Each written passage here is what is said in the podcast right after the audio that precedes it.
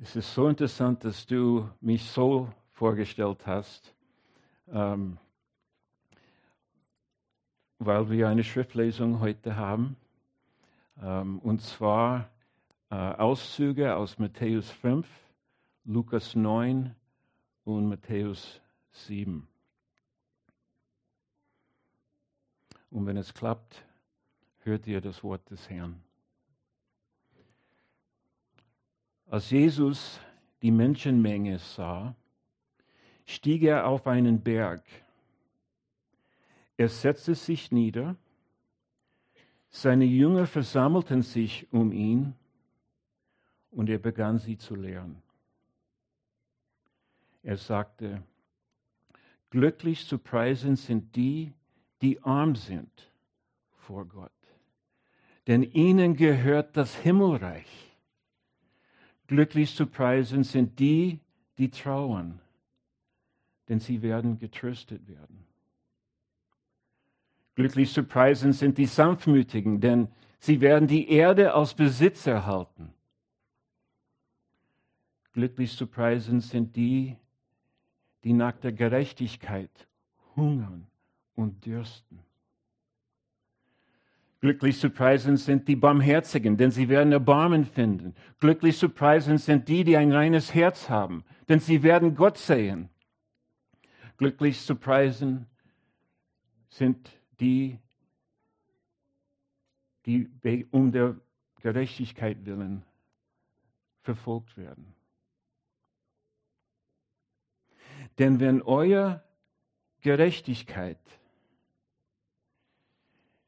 nicht mehr oder besser, man kann das unterschiedlich übersetzen, besser entspricht als, das Leben der Gerechtigkeit der Schriftgelehrten und Pharisäer, dann werdet ihr mit Sicherheit nicht in das Reich Gottes kommen. Ihr aber sollt vollkommen sein, wie euer himmlischer Vater vollkommen ist. Nun wandte sich Jesus an alle und sagte, wer mein Jünger sein will, muss sich selbst verleugnen, sein Kreuz täglich auf sich nehmen und mir nachfolgen.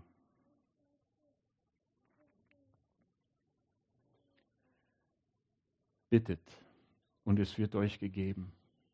Sucht und ihr werdet finden. Klopft an und es wird euch geöffnet. Denn jeder, der sucht, findet. Jeder, der bittet, empfängt.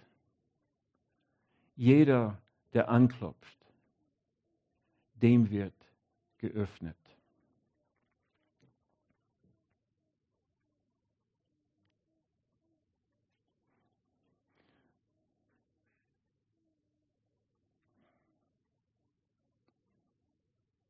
Zusammen.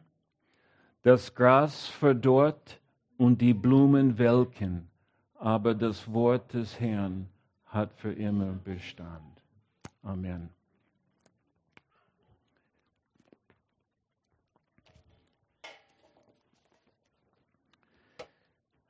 Wie gesagt, es ist schön hier zu sein. Ähm, es bewegt uns sehr und besonders, dass ich hier vor euch stehen darf. Ich weiß nicht, wo ihr alle auf eurer geistlichen Reise seid. Ich sehe viele Gesicht, Gesichter, die ich nicht kenne, was mir eine große Freude ist, ähm, das Neue hier sitzen. Aber eben kenne ich euch nicht und ähm, vielleicht wisst ihr nicht, dass die Bergpredigt, die sogenannte Bergpredigt in Matthäus Kapitel 5, 6 und 7 zu finden ist. Vielleicht wisst ihr, vielleicht wissen ein paar mehr, dass das Matthäus-Evangelium 28 Kapitel hat. Das heißt, die Bergpredigt muss ziemlich früh in den Dienst von Jesus abgehalten worden sein, wenn Kapitel 5, 6 und 7 aus 28 Kapiteln ähm, die Predigt zu finden ist. In dem Kapitel davor, In Matthäus Kapitel 4 lesen wir den Bericht, wo Jesus in der Wüste durch Satan versucht wurde. Dreimal sogar. Das war eine harte Prüfung für Jesus. Und dann lesen wir in Kapitel 4, 4, Vers 17, von da an begann Jesus zu verkünden, kehrt um, denn das Himmelreich ist nah. Ein paar Jahre später zog Jesus, wie wir heute gehört und das gesehen haben, in Jerusalem ein, auf einem Esel reitend. Das war eine Prophezeiung, die Erfüllung einer Prophezeiung, wo der königliche Messias auf einem Esel reiten würde. Jesus ist gekommen, wie wir gerade gelesen haben, um das Himmelreich aufzubauen, um das Himmelreich zu gründen. Und am Palmsonntag hat er Hosianer gehört. Aber ihr wisst, was er am Karfreitag gehört hat. Kreuzige ihn. Das heißt, das Angebot wurde nicht angenommen. Aber hier in der Bergpredigt fängt Jesus an, über das Reich, das er gekommen war, zu bauen, aufzubauen, zu, ein bisschen zu erklären. Hauptsächlich, wer Bürger in diesem Reich ist und wie, wie wir zu lesen haben, erleben haben in diesem Reich. Die Leute haben in Lukas 19 geschrien, ge, ge, zugerufen, kommt, gesegnet sei der König, der im Namen des Herrn kommt. Aber das Angebot wurde abgelehnt. Und Papa Jesus lehrt hier, obwohl er wusste, was Gottes, was sein Vaters Plan war, fängt er hier an zu, zu lernen. Er beschreibt nicht, wie man in das Reich kommt, sondern wie man in dem Reich lebt. Die Seligpreisungen, die Bergpredigt ist nicht für Ungläubige gedacht. Er würde niemals einem ungläubigen Menschen sagen, du bist das Salz der Erde, du bist das Licht der Welt. Ungläubige Menschen werden nicht um der Gerechtigkeit willen verfolgt werden. So, das ist für, für uns gedacht, für Bürger des Himmelreiches. Und wenn wir hier heute Gottes Wort hören, sollen wir uns alle prüfen, besonders wenn Abendmahl heute stattfindet. Wie gesagt, er lehrt nicht hier, wie man hineinkommt, sondern Charakterzüge, die Identität, die Werte, die Gesinnung, die Denkweise und die entsprechenden Handlungen von Christusgläubigen Menschen.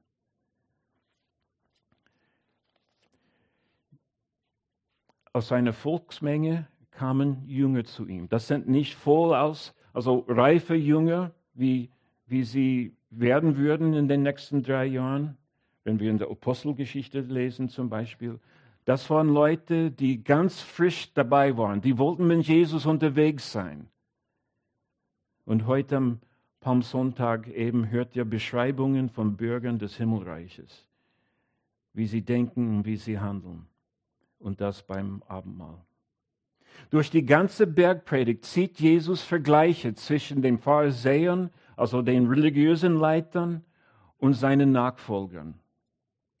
Die, die, die religiösen Leiter, die Pharisäer, die Schriftgelehrten, pflegten eine Art Checkliste Religiosität.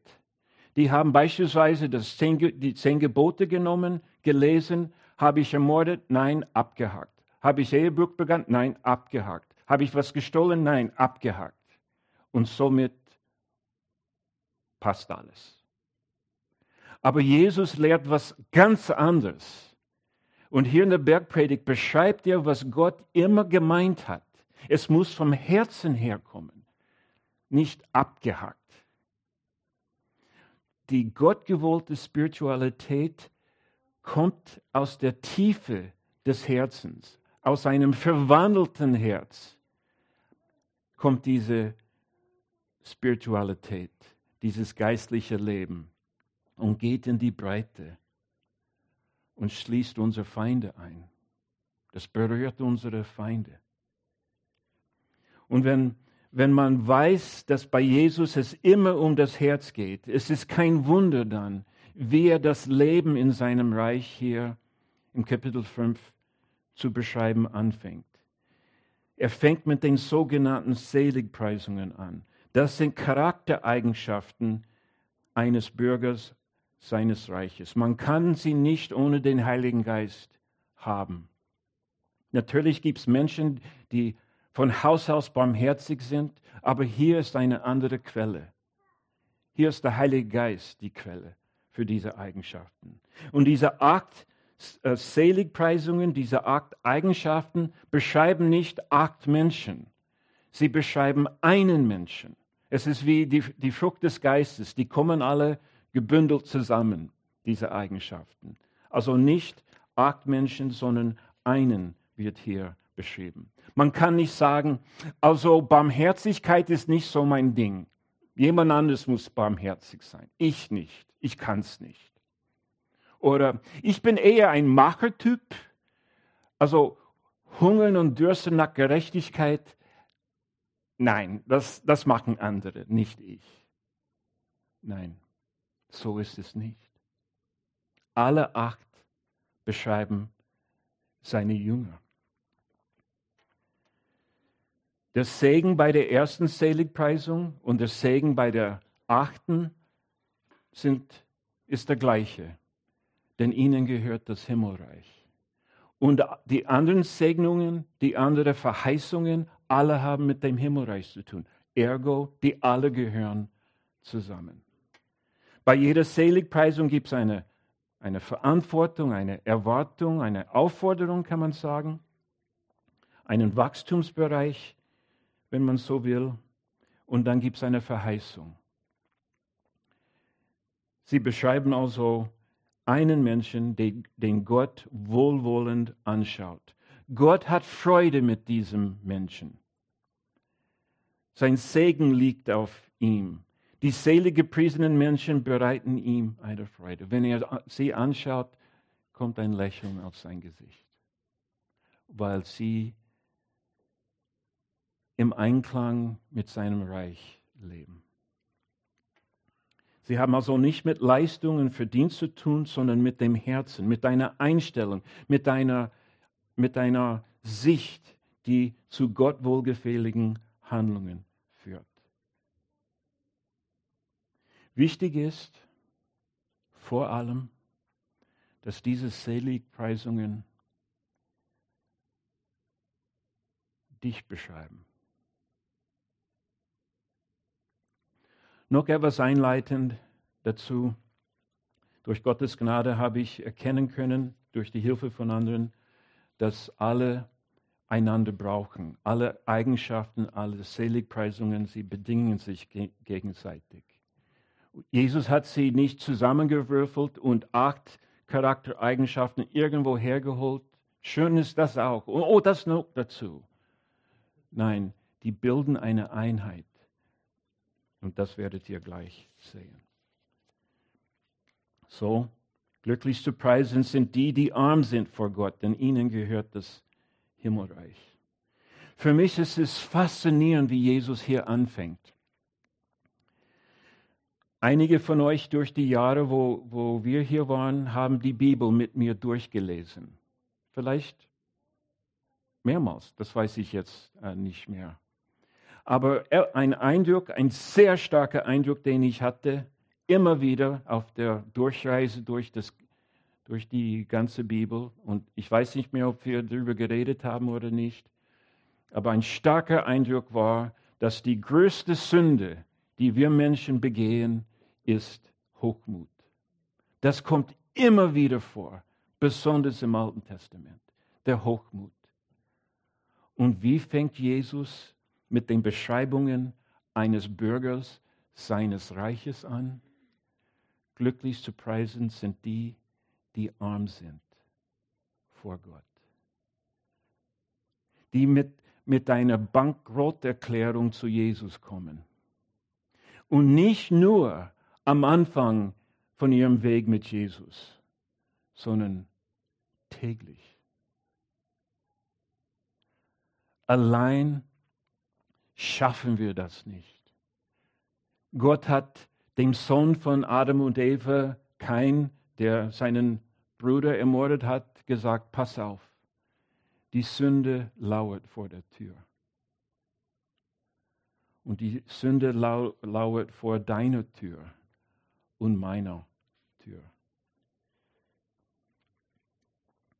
Hier legt Jesus seinen Finger auf unser größtes Problem.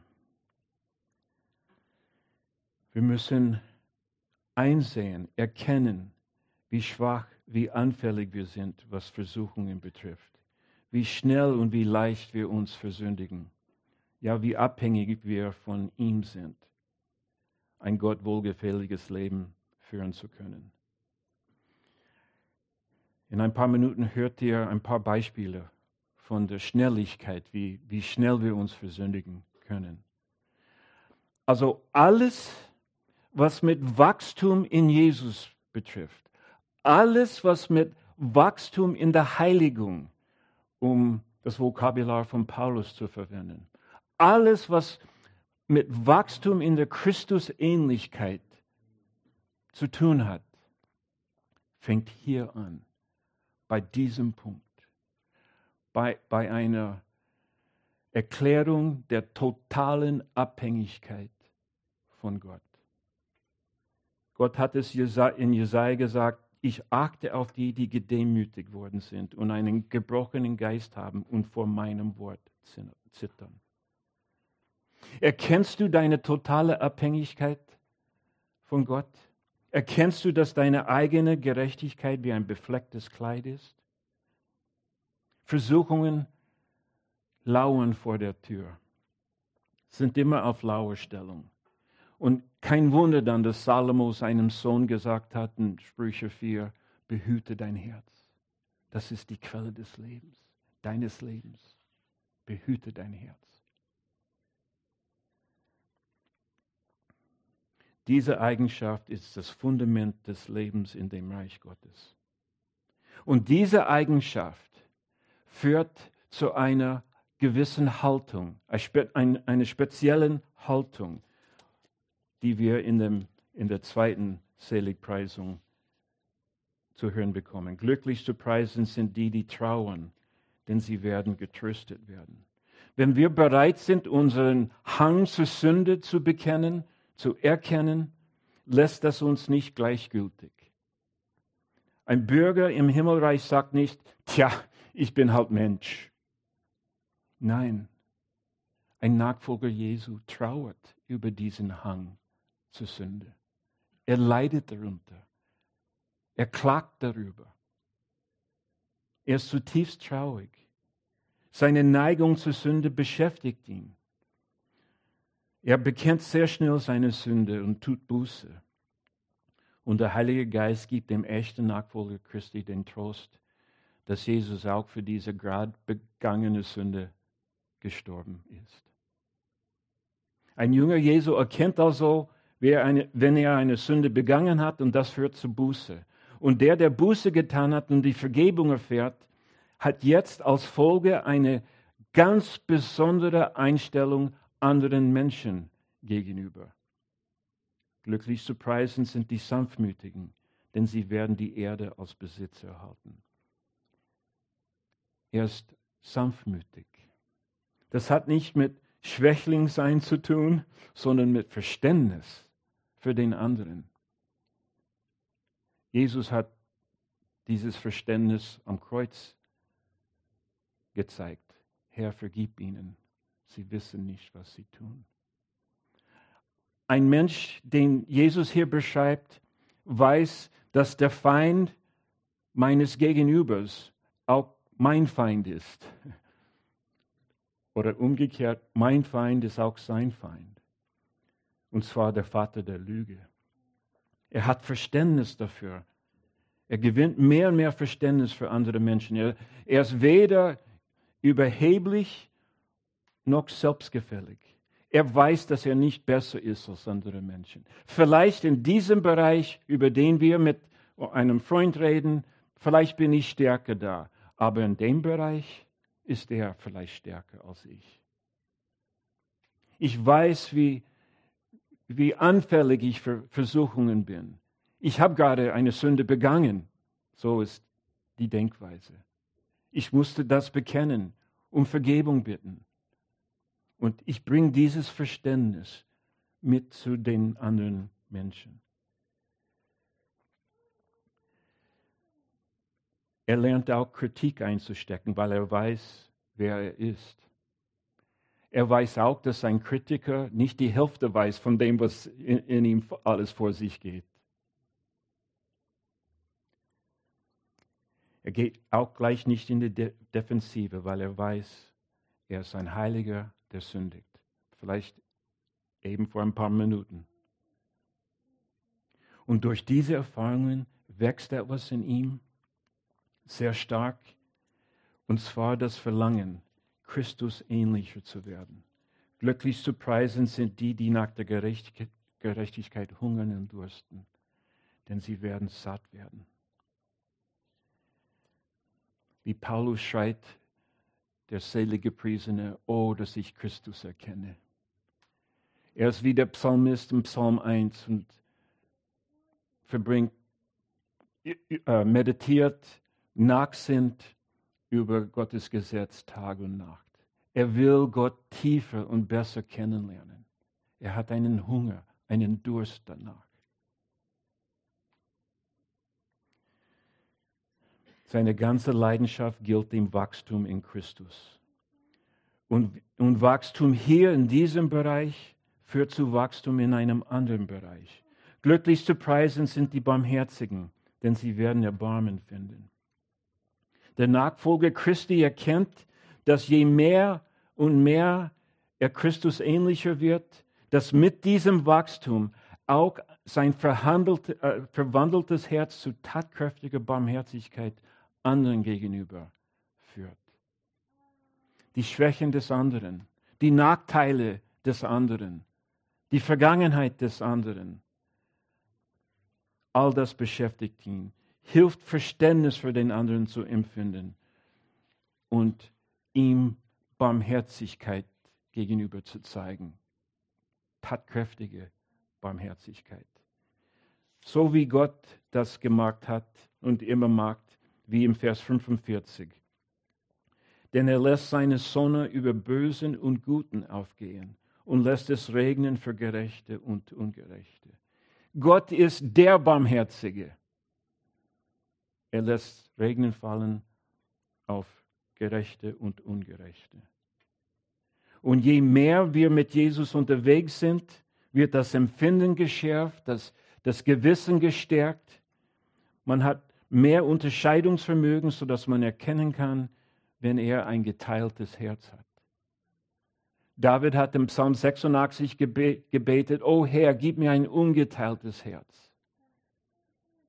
Je mehr wir Christus kennenlernen, je mehr wir ihm ähnlicher werden, desto sensibler werden wir, wenn wir Sachen mit zweifelhaften Motiven machen, wenn wir unreine Gedanken haben. Und all das bereitet den Bürger des Himmelreiches auf eine wichtige Aufgabe, die ich bei der Schriftlesung vergessen habe. Glücklich zu preisen sind die, die Frieden stiften, denn sie werden Söhne Gottes genannt werden. Ich erinnere mich an, den, an die 90er Jahre. Wir haben hier von Wien aus Hilfslieferungen nach Jugoslawien damals ähm, monatlich geschickt. Wir mussten öfters an den Blauhelmen vorbei. Ihr als Österreicher wissen, äh, wisst, wer die Blauhelme sind, die UNO-Truppen, die Frieden sichern sollten. Das ist nicht ungefährlich, aber Frieden zu stiften zwischen zwei Fronten, die noch aufeinander schießen, da Stopp zu sagen, das ist noch gefährlicher. Und das ist die Aufgabe, die selige Menschen haben. Wenn sie sehen, zwischen einem Menschen und Gott kein Frieden herrscht, da, da will man was tun. Evangelisation, Mission. Wenn man merkt, da zwischen zwei Menschen krax, da will man was tun. je nach Möglichkeit. Wenn zwischen mir und jemandem anderen nicht in Ordnung ist, da will ich was tun als Friedensstifter. Ehrlich gesagt, mir wäre recht gewesen, wenn Jesus nur sieben Seligpreisungen äh, gelehrt hätte. Jetzt ist fertig, schön, ein schönes Leben. Aber weil er unser guter Hirte ist, hat er noch was anzuhängen. Man würde meinen, jemand, der lebt wie Christus, denkt wie Christus, tickt wie Jesus, handelt wie Jesus. Mensch, Nobel Peace Prize. Aber Jesus sagt, nein, das kommt nicht immer gut an bei anderen Menschen. Am Ende seines Dienstes in Johannes 15 hat er gesagt, wenn die Welt euch hasst, dann denkt daran, dass sie mich schon vor euch gehasst hat. Wenn wir mit Jesus unterwegs sind, ist es kein Wunder, wenn wir Widerstand erleben. Er hat Widerstand erlebt, gell? Und hier dürfen wir nicht sehen, dass Verfolgung um der Gerechtigkeit willen stattfindet. Nicht, weil wir blöde Menschen sind, nicht, weil wir unausstehlich sind, nicht, weil wir unmöglich sind, sondern weil wir mit Jesus unterwegs sind. Auf diesem Weg, der zum Leben führt. Und somit gehen die Seligpreisungen äh, zu Ende. Aber ich habe ein paar andere Stellen auch vorgetragen. Zum Beispiel Kapitel 5, Vers 20. Und dieser Vers ist der Schlüssel zum Verständnis der ganzen Bergpredigt. Denn ich sage euch, wenn euer Leben der Gerechtigkeit Gottes nicht besser entspricht als das der Schriftgelehrten und Pharisäer, werdet ihr mit Sicherheit nicht ins Himmelreich kommen. Gut bürgerlich zu leben ist nicht das Ziel, sondern heilig aus der Tiefe des Herzens zu leben. Das ist das Ziel. Die Pharisäer haben Maßstäbe bestimmt, die sie selbst schaffen konnten, ohne den Heiligen Geist, damit sie Dinge auf der Checkliste abhaken konnten. Und hier in diesem, in dem Rest von Kapitel 5, aber auch in Kapitel 6 und Kapitel 7 gibt Jesus Beispiele für diese Gesinnung, Beispiele für dieses Leben, das Gott eine Freude bereitet in seinem Reich. Wir haben nicht viel Zeit. Ich möchte zwei Beispiele geben. Vers 21, Kapitel 5. Ihr wisst, dass zu den Vorfahren gesagt worden ist, du sollst keinen Mord begehen. Wer, seinen, wer einen Mord begeht, soll vor Gericht gestellt werden. Ich aber sage euch, jeder, der auf seinen Bruder zornig ist, gehört vor Gericht. Wer zu seinem Bruder sagt, du, du Dummkopf, der gehört vor den Hohen Rat. Und wer zu ihm sagt, du Idiot, der gehört ins Feuer der Hölle. Worte, Gedanken sind eine Vorstufe zum Mord. Das ist Mord im Geheimen. Vers 23. Wenn du also deine Gabe zum Altar bringst und dir dort einfällt, dass dein Bruder etwas gegen dich hat, Jesus lehrt das in Galiläa, das ist im Norden. Wo bringt man sein, sein Opfer dar? In welcher Stadt? Jerusalem. Ich weiß nicht mehr, wie, wie lange man unterwegs zu Fuß ist zwischen Galiläa und Jerusalem. Halbe Woche, eine Woche, ich, da kenne ich mich nicht aus. Aber Jesus sagt, du gehst von Galiläa nach Jerusalem und wenn dir dort einfällt, ein Bruder hat etwas gegen dich, geh zurück nach Galiläa, klär das mit ihm und dann komm zurück nach Jerusalem und bring dein Opfer dar. So wichtig ist die Einheit in der Gemeinschaft, dass man das unterbrechen würde, so, so viele Reisen auf sich nehmen würde, um Sachen in Ordnung zu bringen. Das ist die Vorstellung von Christus, von Leben in einer Gemeinschaft. Das letzte Beispiel von den sechs ist ab Vers 43 zu lesen. Ihr wisst, dass es heißt, du sollst deine Mitmenschen lieben und du sollst deine Feinde hassen. Gott hat das nie gesagt, so das haben sie erfunden, die Pharisäer. Ich aber sage euch, liebt eure Feinde und betet für die, die euch verfolgen, damit erweist ihr auch als Söhne eures Vaters im Himmel. Denn er lässt seine Sonne über Bösen und Gute, Guten aufgehen und lässt es regnen für Gerechte und Ungerechte. Wenn ihr nur die liebt, die euch Liebe erweisen, was für einen Lohn habt ihr dafür zu erwarten? Tun das nicht sogar die Leute wie die Zolleinnehmer? Und wenn, wenn ihr nur zu euren Brüdern freundlich seid, was tut ihr damit Besonderes? Tun das nicht sogar die Heiden, die Gott nicht kennen? Das ist keine große Leistung, jemanden zu begrüßen, den, den du gern hast. Jesus will seinen Jüngern beibringen, die müssen etwas anders sein. Auch die Feinde begrüßen. Auch den Feinden Barmherzigkeit zeigen. Das ist dieser, diese, diesen Tiefgang, den Jesus von seinen Jüngern erwartet.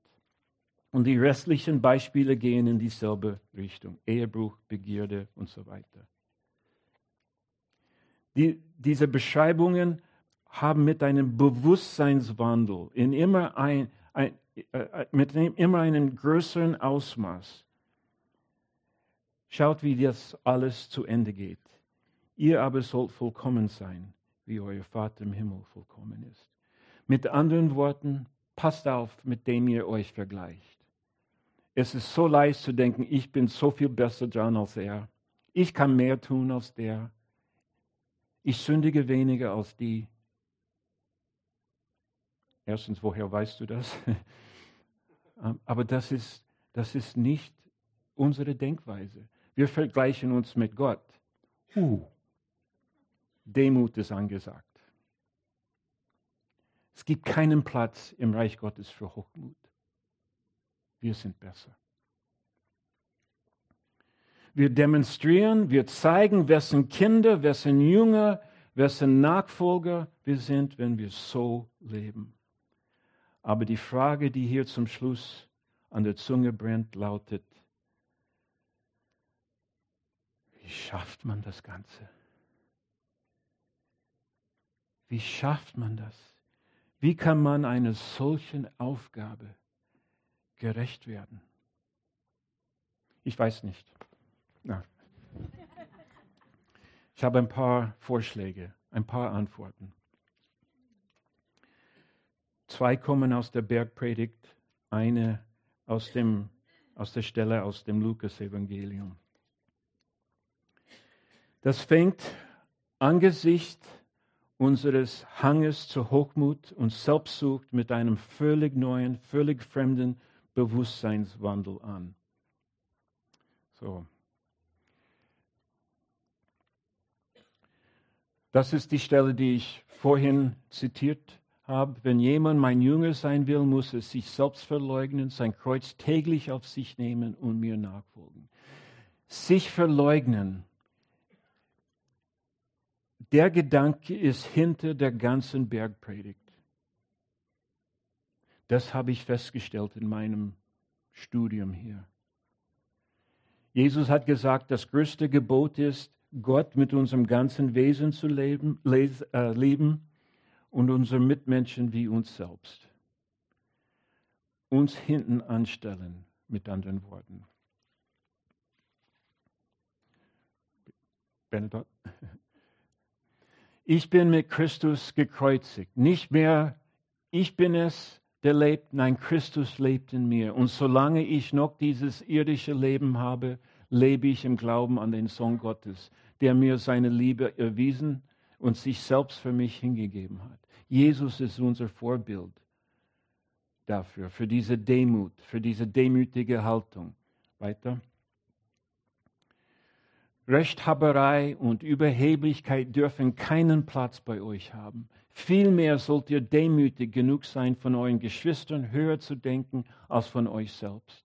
Jeder soll auch auf das Wohl der anderen bedacht sein, nicht nur auf das eigene Wohl. Das ist die Haltung, die euren Umgang miteinander bestimmen soll. Es ist die Haltung, die Jesus Christus uns vorgelebt hat in der Karwoche. In der Karwoche. Johannes der Täufer hat es am besten gesagt, vielleicht am einfachsten. Und Johannes, er muss immer größer werden und ich immer geringer.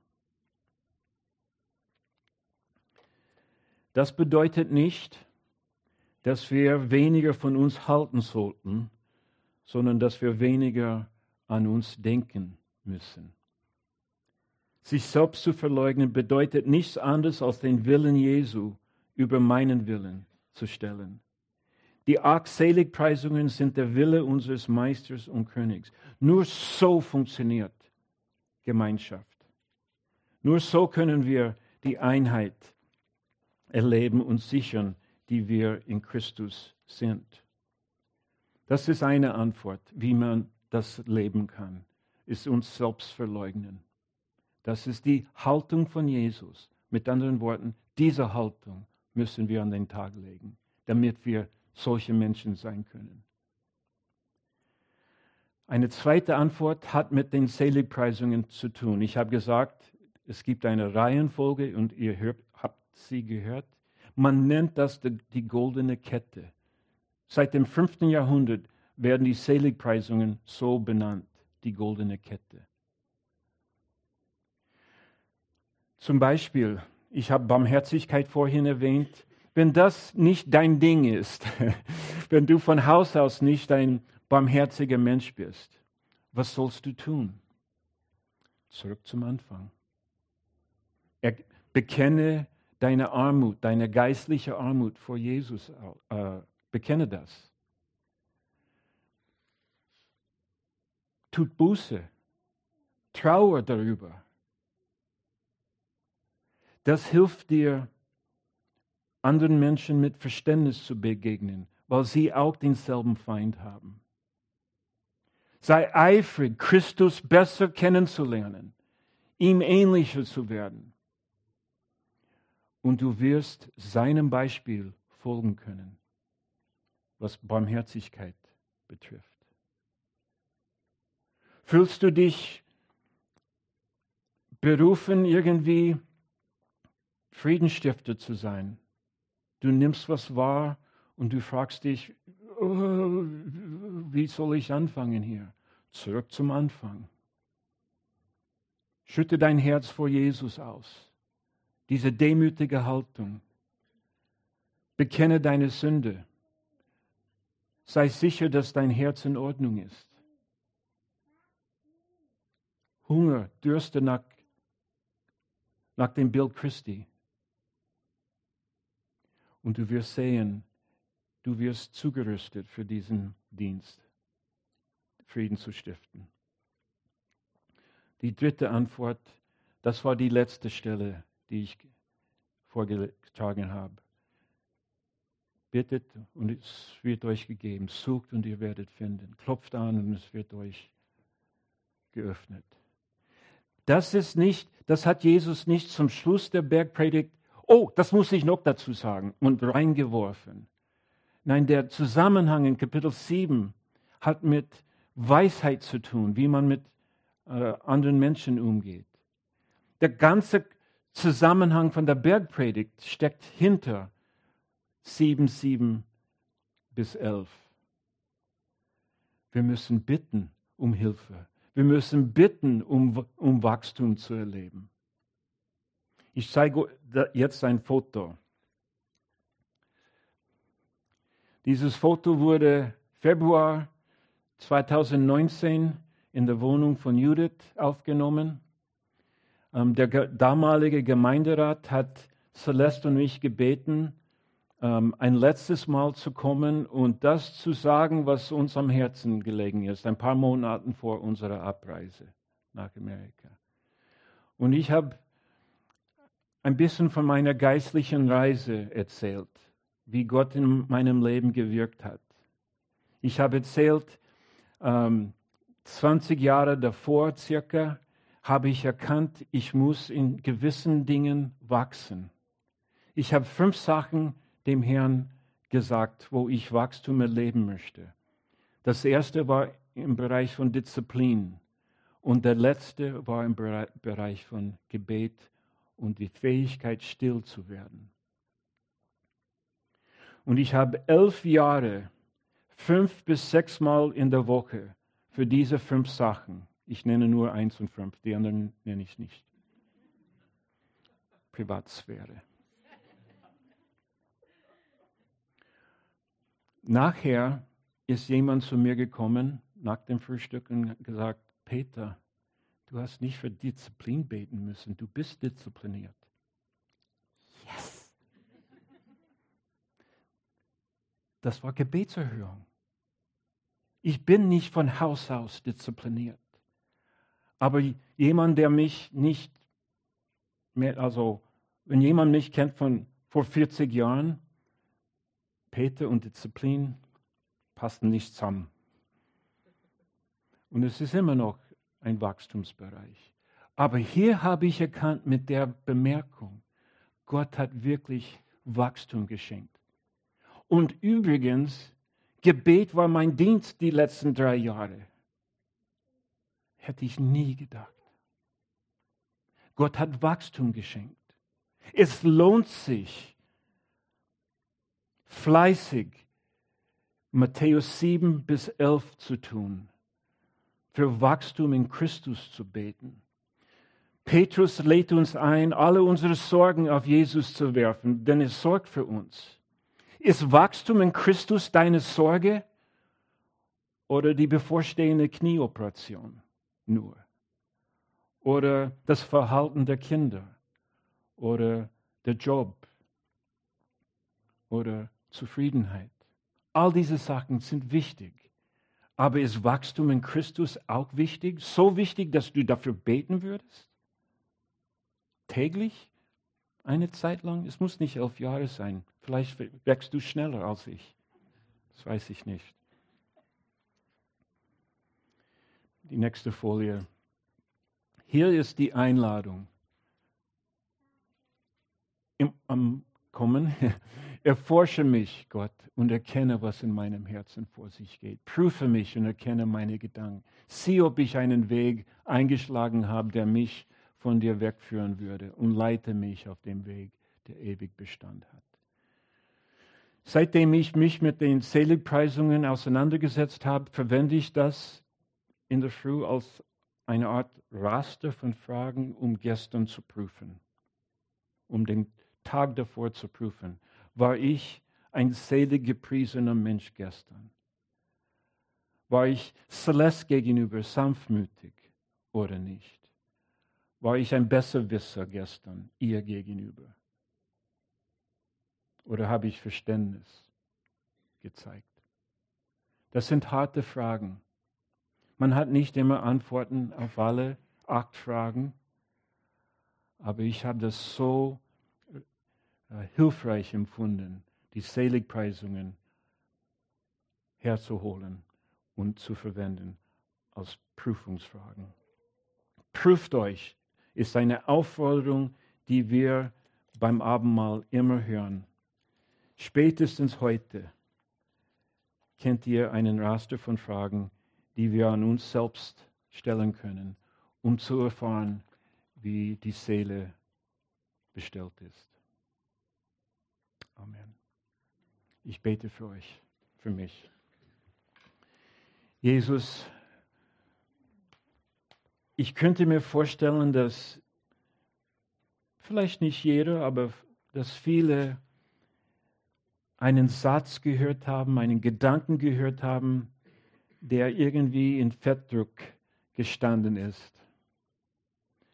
Und ich bete, dass diese Erkenntnis tief in die Seele hineingeht und Wurzeln schlägt und Früchte trägt, bis du Christus immer mehr Form in uns genommen hast.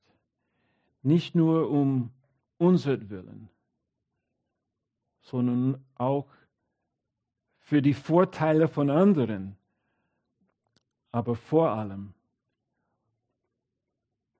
um deiner Herrlichkeit willen. Und das bete ich in, in deinem Namen. Amen.